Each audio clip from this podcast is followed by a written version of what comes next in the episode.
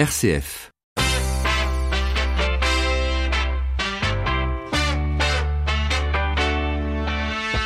12h30, 13h, ça fait du bien.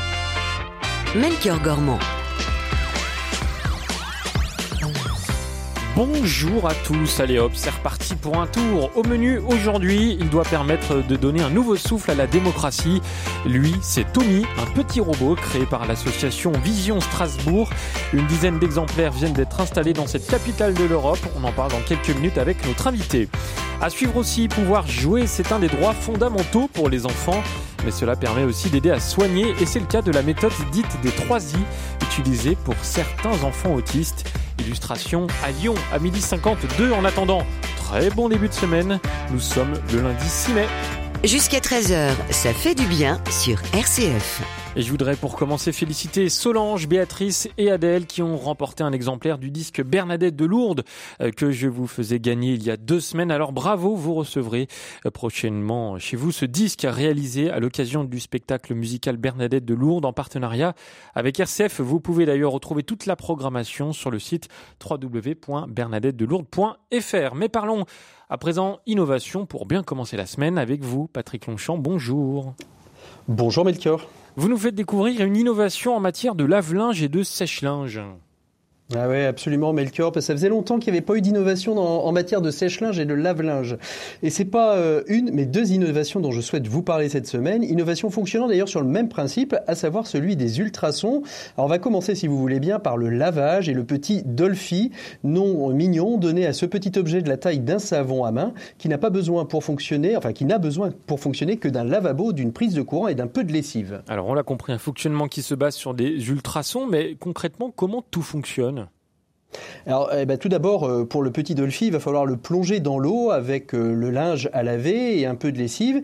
Et au lieu de le maltraiter, votre linge, dans un tambour de machine à laver, de le secouer, de le faire tourner, on utilise les ultrasons générer la création donc de bulles d'air microscopiques qui, en éclatant, vont créer des micro-courants aquatiques et qui vont désintégrer les microbes et décrocher la saleté encore plus délicatement que si on faisait un lavage à la main et ce en moins de 45 minutes. Vous nous faites quand même bien miroiter, Patrick. Qu'en est-il du séchage rapide? Alors, pour ce qui concerne le séchage rapide, ce qui est difficile à dire, Melchior, euh, j'ai pas oublié cette double promesse parce que c'est une invention de General Electric qui se base sur la même technologie, c'est-à-dire les ultrasons, mais qui, au lieu d'expulser les microbes et autres impuretés, va expulser l'eau du linge et permettre un séchage rapide en 20 ou 30 minutes au lieu de 2 ou 3 heures. Quels sont les avantages, Patrick Longchamp, et même les impacts pour notre planète?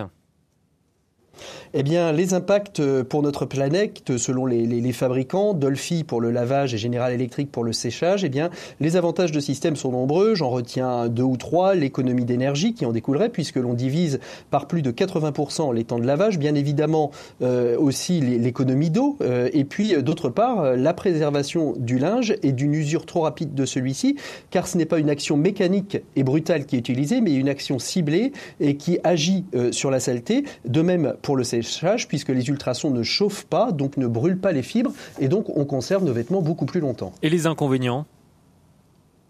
Alors des inconvénients, ben, il en faut. Pour Dolphy, l'inconvénient c'est sa taille euh, et sa portée puisqu'il ne peut gérer que 1 à 2 kg de linge par lessive. Comme il ne dispose pas d'un tambour comme dans une machine à laver classique, il nécessite un rassage et un essorage manuel, ce qui rend impossible le lavage de grandes pièces comme des draps, des serviettes, des, vêtements difficiles aussi à essorer comme le jean. En revanche, elle est parfaite pour les textiles délicats ou en nomadisme. Si on part euh, en, camping ou à l'hôtel, eh bien on peut mettre ce petit Dolphy euh, dans le bagage pour faire sa propre lessive euh, dans, dans, les, dans les lavabos de l'hôtel. Bref, une belle innovation qui va permettre aux enfants de passer plus de temps avec leur maman ou avec leur papa, car plus en plus d'hommes, bien évidemment, Melchior s'occupe désormais des tâches ménagères. Moi, le premier, d'ailleurs, c'est sans grande gloire puisque je suis célibataire. c'est noté, Patrick Longchamp, merci. On vous retrouve ce soir, comme tous les lundis, à 17h pour l'écho des solutions. De quoi on va parler ce soir? Eh bien, ce soir, on va parler, c'est une bonne question, de technologie, de patrimoine et d'artisanat. En gros, euh, comment l'artisanat, les nouvelles technologies euh, euh, cohabitent-elles hein? Souvent, on dit, les, les, artisans disent le geste, le geste, les nouvelles technologies disent la technologie, la technologie. Comment tout ça est convergent? Et puis, comment ça peut servir le patrimoine, la restauration, voire sa sauvegarde? Voilà. L'écho des solutions, c'est ce soir à 17h. Non, c'est bon, ça ira pour aujourd'hui. à bientôt, Patrick. À ce soir même. Merci, Melchior. Vous écoutez RCF, il est midi 35 et nous allons parler démocratie et politique avec notre invité. Ça fait du bien, l'invité. Il doit permettre de donner un nouveau souffle à la démocratie. Et c'est pas une mince affaire pour Tommy, un robot de 42 cm créé par l'association Vision Strasbourg. Une dizaine de ces petits robots trônent dans des lieux de passage. Jordan Musica de RCF Alsace a rencontré Pierre Loeb, le président de l'association Vision Strasbourg.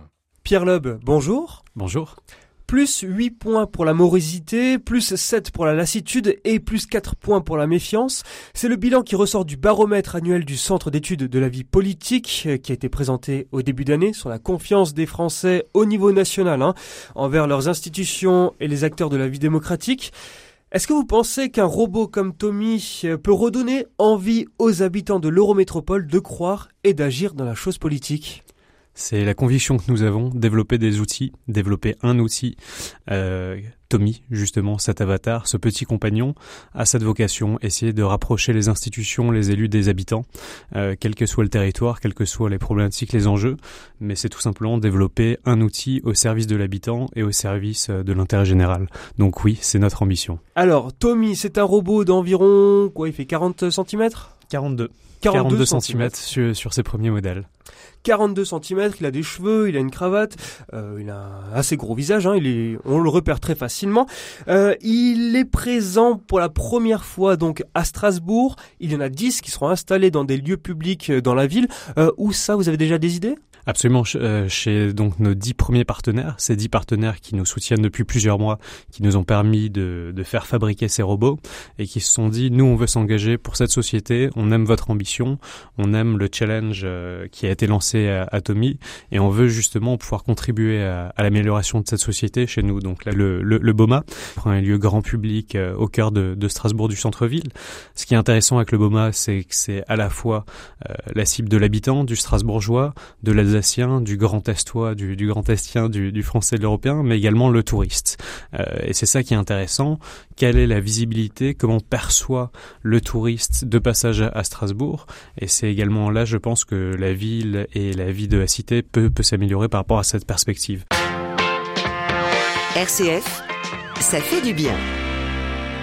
Pierre Loeb, vous êtes le président de Vision Strasbourg, une association créée en 2017. Alors, vous êtes un espace euh, sur Internet, une, application également sur smartphone où on peut euh, donner ses idées, faire des propositions. Depuis 2017, vous avez eu environ 90 000 doléances. Des propositions comme euh, que l'aéroport d'Ensheim soit un aéroport de poids européen, euh, un événement tous les deux mois à Strasbourg comme Strasbourg mon amour, davantage de poubelles dans le quartier de Cronenbourg. 90 000 doléances, comment est-ce que c'est traité ensuite euh, J'ai vu sur votre site internet qu'il y a une équipe administrative qui dispose ensuite d'un accès pour modérer les contenus et les contributions. Comment est-ce que ça se passe concrètement? Tommy est doté de trois outils un site, une application mobile téléchargeable sur Android et sur Apple Store, et donc ce, petit robot. Pour essayer d'être vraiment grand public et, pas trop technique, on a un moteur qui, est donc connecté à, ces trois éléments. Euh, demain, vous allez au BOMA, vous allez parler de l'accessibilité de, l'aéroport de Strasbourg. Euh, le lendemain, il va y avoir une modération, vous retrouvez cette contribution sur l'application mobile ou sur le site, et là, euh, l'utilisateur va pouvoir voter, liker, disliker pour pouvoir dire justement ce qu'il en pense. Liker, dire euh, oui j'aime ou, ou j'aime pas. Mm, donc ça, c'est le premier élément. Au niveau de la modération, on est en train de travailler sur des labellisations. Euh, globalement, nous, ce qu'on garantit, puisque justement ce n'est pas une démarche politique ou partisane, euh, ni institutionnelle, ni d'un parti, c'est que toutes les contributions, tant qu'elles rentrent dans, dans, le cadre, euh, dans le cadre républicain, dans le cadre laïque, etc., donc à savoir toute contribution qui n'appelle pas à la haine, pas de propos xénophobes, antisémites ou autres, sera automatiquement mis en place sur le site internet. Donc dès que vous respecter cette charte sur laquelle encore une fois on travaille euh, sur euh, l'obtention de ces différents labels, toute contribution sera publique et à partir de ce moment-là, on dit j'aime ou j'aime pas. En revanche, tous les contributeurs sont anonymes. Absolument, ce qui est, ce qui est l'avantage, une contribution égale une voix, euh, qu'il s'agisse du maire de Strasbourg ou d'une personne euh, plus défavorisée qui bénéficie euh, d'aide ou de soutien, quelle que soit la personne ou l'utilisateur, la contribution est la même. C'est la qualité de la contribution. À partir de ce moment, il y a une interaction puisque les personnes peuvent voter dès le lendemain, liker, disliker, comme je le disais. Donc, ce qui est intéressant, c'est que justement, c'est une remontée de terrain concrète et réelle. On ne sait pas qui a émis cette proposition, mais par contre, on sait si on aime ou si on n'aime pas cette proposition. C'est tout l'enjeu. Et l'intérêt de ce petit Tommy, donc de 42 cm, euh, c'est qu'également on peut appuyer sur un bouton et expliquer directement ce que l'on a envie. C'est ça. Ensuite, c'est récolté euh, et c'est transmis directement à vos, à vos services c'est transmis à, ce moteur, à cette euh, console. Euh, au niveau de la validation, c'est réellement un outil numérique au service de et maîtrisé par l'humain. Donc il y a une validation humaine par notre premier salarié euh, et qui lui est mandaté par le conseil d'administration, par ses 35 administrateurs. Et dans le cadre de ce règlement intérieur, doit justement permettre de, de valider et de mettre en ligne ses, ses contributions. Jusqu'à 13h, ça fait du bien sur RCF. Pierre Loeb, donc président de Vision Strasbourg, une association créée en 2017. On a dit, on a annoncé donc qu'il y aura 10 Tommy à Strasbourg. En revanche, Pierre Loeb, la crise des gilets jaunes, hein, qui, a mis en avant les fractures au sein de notre société, fractures de tous ordres, hein, euh, fractures aussi, et on l'a beaucoup entendu, entre les villes, les centres urbains et les périphéries. Là, vos Tommy, c'est quelque chose de très strasbourgeois, non? Alors, Vision Strasbourg, aujourd'hui, ça reste vraiment à l'Eurométropole. Euh, on parle de l'ensemble des, communes de, de l'Eurométropole. Strasbourg, capitale européenne. D'où cette idée, d'où ce lancement. Strasbourg, capitale européenne. Trois villes dans le monde qui hébergent des institutions internationales mais qui ne sont pas capitales d'État. Genève, New York et Strasbourg. Notre ambition est justement de réinventer la démocratie ici à Strasbourg, capitale de la démocratie européenne, redonner la pleine légitimité euh, à cette ville, à ce territoire, sur sa capacité d'innover et d'inventer le monde de, de demain. À Strasbourg, et dans ces quartiers. Euh, J'ai vu que vous étiez allé dans les quartiers strasbourgeois, ceux qui sont pas très loin du centre-ville, hein, euh, dans le cadre d'actions de terrain, euh, là où, c'est ce que vous vous dites, hein, des quartiers défavorisés qui sont moins connectés, voire pas du tout. Comment est-ce que vous allez faire pour que eux également aient voix au chapitre? C'est justement toute la difficulté de trouver un business model puisqu'on est sur un format associatif à but non lucratif d'intérêt général. D'une part, aujourd'hui, on vend ces tomis qui ont un coût, un coût de production fabrication. Comme on partait d'un constat, on n'avait jamais sollicité les collectivités au niveau financier pour un soutien. On est en train de le faire à l'heure actuelle. On compte beaucoup sur les différentes collectivités pour nous soutenir. Mais tout l'enjeu, toute l'ambition, et vous l'avez dit, c'est là qu'on crée une plus-value, c'est de permettre à ce petit Tommy d'aller rencontrer des personnes qui ne sont pas dans notre univers, dans notre microcosme, au centre-ville ou dans les quartiers plus favorisés. Donc pour ça, on est en train de nouer des partenariats avec différentes associations, différentes structures qui sont des relais dans les quartiers, qui sont des relais bien en dehors du centre-ville. Et notre objectif est de leur mettre à disposition des Tommy pour qu'ils aillent recueillir ces différents avis, ces différentes contributions et réellement donner la possibilité d'être un citoyen à part entière à chacun de pouvoir s'exprimer. C'est ça qui sera intéressant. Et c'est là que c'est une force d'être justement une structure non politique, non partisane, non institutionnelle, puisque par définition, on n'a pas ce filtre, on n'a pas ce, ce, ce, premier frein, et c'est là qu'on a une plus-value. Ces, ces expériences, justement, bien avant Tommy, ont été menées sur le terrain avec l'association, avec nos équipes de jeunes, de bénévoles. Moi, j'ai découvert des univers et fait des rencontres extrêmement marquantes, justement, dans les lieux que je ne connaissais pas forcément, et c'est là qu'on se dit qu'on peut apporter quelque chose à la société, et c'est là, justement, vous avez parlé euh, sur la défiance à, l'heure actuelle entre le décideur, entre l'élu, l'institutionnel et, la, vraie vie, la société, et c'est là que ce petit Tommy est un outil à faire connaître et à relayer, puisque chacun des habitants, quelle que soit sa situation personnelle, a envie de devenir l'acteur de son territoire. Et notre premier slogan était ne soyez plus spectateurs, soyez acteurs. RCF, ça fait du bien. Pierre Loeb, président de Vision Strasbourg. Euh, vous avez parlé de l'instantanéité de l'information. Euh, vous dites euh, que désormais le citoyen n'a plus besoin d'attendre 5, 6, 7 ans, c'est-à-dire une échéance électorale pour, de, pour s'exprimer. en revanche, ça existe déjà, tout ça, non? Il y a euh, les pétitions citoyennes, il y en a ici à la ville de Strasbourg, à l'Eurométropole, euh, il y a également les pétitions sur les plateformes sur Internet. Alors qu'est-ce que ça change aujourd'hui? C'est un outil indépendant neutre, désintéressé, qui justement ne s'appelle pas comme euh, comme je vous l'indiquais tout à l'heure, ville de Strasbourg ou parti X ou parti Y. Ou les pétitions en ligne qui sont elles aussi indépendantes. Absolument, ou les pétitions en ligne, mais, mais là on retourne à la même problématique que chez Schiltigheim, on va sur un site internet, on va signer une pétition, on en a déjà tous signé un, certain nombre, euh, est-ce vraiment concret? Là vous allez parler à un robot, vous allez parler à une machine, vous allez parler à Tommy, qui relaye et qui ensuite va justement diffuser aux différentes autorités. Euh, en ce qui concerne ce que, ce que vous avez évoqué par de Strasbourg, je pense qu'il suffit de voir les statistiques à l'heure actuelle entre justement leur budget et ce qui a été mis en place de, depuis plusieurs mois et nos statistiques sur la base du bénévolat. Euh, et je pense que le résultat est assez explicite. Et concrètement, les retours, vous avez dit que les propositions seront étudiées prochainement, seront présentées prochainement? Alors nous avons bloqué notre compteur à 93 000 contributions au 31 janvier, euh, puisqu'à un moment donné il faut bien s'arrêter. Sur ces 93 000, euh, on est en train de faire une extraction avec le conseil d'administration et on travaille justement à la rédaction de ce rapport.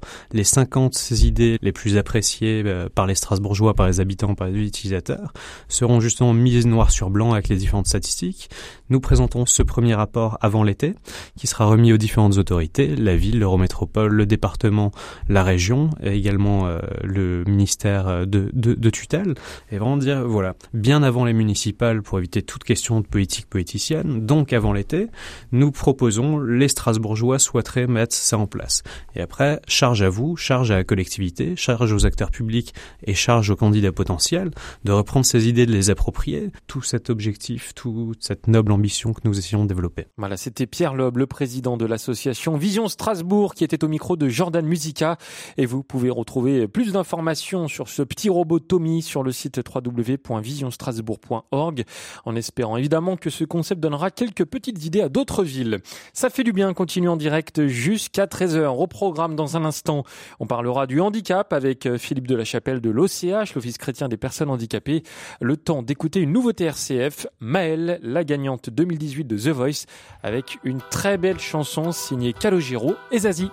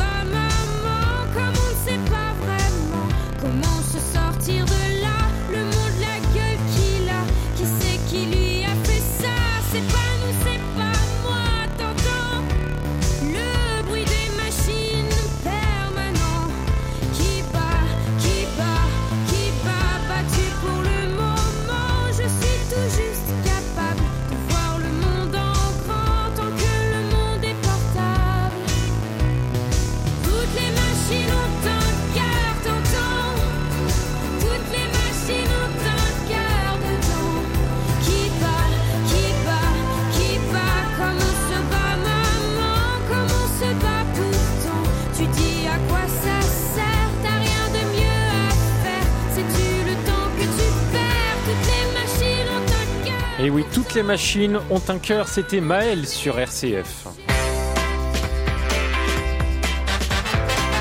Ça fait du bien.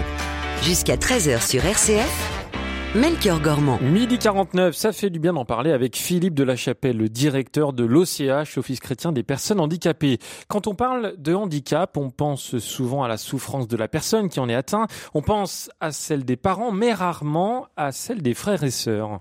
Ce n'est pas tout rose, mais c'est mon frère et je l'aime. Alban conclut ainsi son témoignage sur le magazine mademoiselle.com. Elle y décrit la relation complexe qu'elle a avec son frère handicapé. Toute mon enfance, j'ai ressenti beaucoup de haine pour lui. Elle expliquait tout ce qu'elle n'a pas pu faire du fait du handicap de ce frère. Parc d'attractions, vacances au ski, cinéma et autres loisirs où elle voyait ses amis aller avec leurs parents, mais pas elle, tant le handicap du frère aîné était lourd. Je souhaitais qu'il disparaisse pour avoir enfin enfin une famille normale, se souvient-elle. J'avais l'impression que mes parents ne m'aimaient pas autant que lui. Mon frère me privait du temps que j'aurais pu passer avec eux.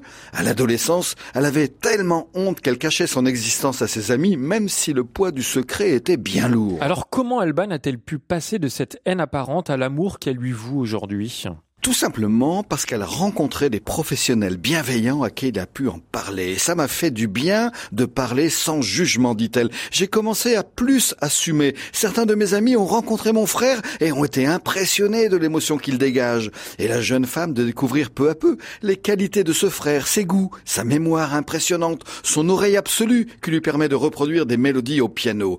Dans ces moments, qu'est-ce que je suis fier de lui, dit-elle. Des difficultés demeurent évidemment, mais aujourd'hui, il a une place positive et même déterminante dans sa vie. Mais alors Philippe de la Chapelle, ce qu'a vécu Alban est le lot de frères et sœurs qui, eux, n'ont pas toujours la chance de rencontrer des professionnels. Et c'est précisément pour cela que l'OCH organise une journée des frères et sœurs d'une personne malade ou handicapée. Pouvoir s'écouter avec bienveillance sur tout ce qu'on ressent, se faire conseiller par des professionnels avisés, découvrir que si je hais son handicap ou sa maladie, j'aime mon frère ou ma sœur, même si cet amour est encombré. Comprendre que la meilleure façon de l'aimer, c'est de m'autoriser à être heureux, à construire ma vie sur tous les plans, amoureux, professionnel, social. Cette journée a lieu ce samedi 18 mai à Paris et à Clermont-Ferrand. Chers auditeurs, le meilleur cadeau à leur offrir à ses frères et sœurs, c'est de les informer sur cette journée et de les aider à y participer. Ils en ont besoin, comme le révèle si bien Alban. Et c'était donc Philippe de la Chapelle, le directeur de l'OCH, l'Office chrétien des personnes handicapées, qui était au micro ce matin pendant la matinale de Stéphanie Gallet. RCF, la bonne idée. Pouvoir jouer, c'est un des droits fondamentaux pour les enfants, mais cela permet aussi d'aider à soigner. Et c'est le cas de la méthode dite des 3 I, utilisée pour certains enfants autistes. Illustration à Lyon, où une jeune maman, Priscille Vermorel, a réussi à mettre en place toute une chaîne de bénévoles pour venir jouer avec son fils Victor. Margot Caroff d'RCF Lyon s'est rendue sur place. Reportage. Non, mais tout Là, je peux pas en prendre beaucoup.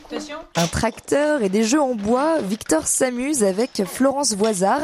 Elle est professionnelle de la méthode des 3 I, intensif, individuel et interactif. Le principe, c'est qu'en fait, on, ils vont être dans une salle de jeu, et puis après, des bénévoles viennent régulièrement, donc toutes les heures et demie, on se succède. S'il a envie de jouer au tracteur, on joue au tracteur. S'il veut faire du trampoline, on fait du trampoline. C'est ça qui est génial, c'est que c'est Victor le roi. Et c'est dans une salle de jeu adaptée que la quarantaine de bénévoles, chacun leur tour, passent du temps avec Victor.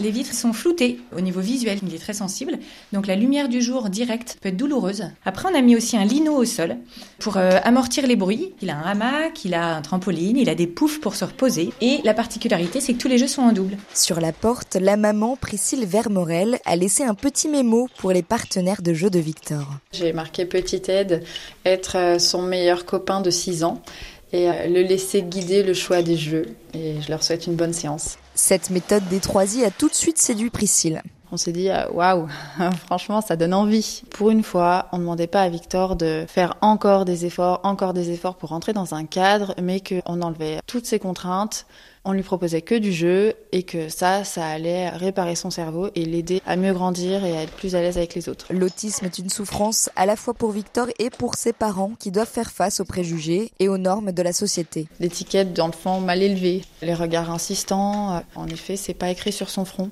Un enfant en fauteuil roulant, bon, il ben, n'y a pas de question qui se pose. Euh, un enfant, quand rien n'est écrit sur son front, euh, ben, c'est vite fait de penser que c'est la faute des parents. Priscille subit aussi la lenteur de l'administration française. Les démarches pour avoir un diagnostic officiel sont très longues.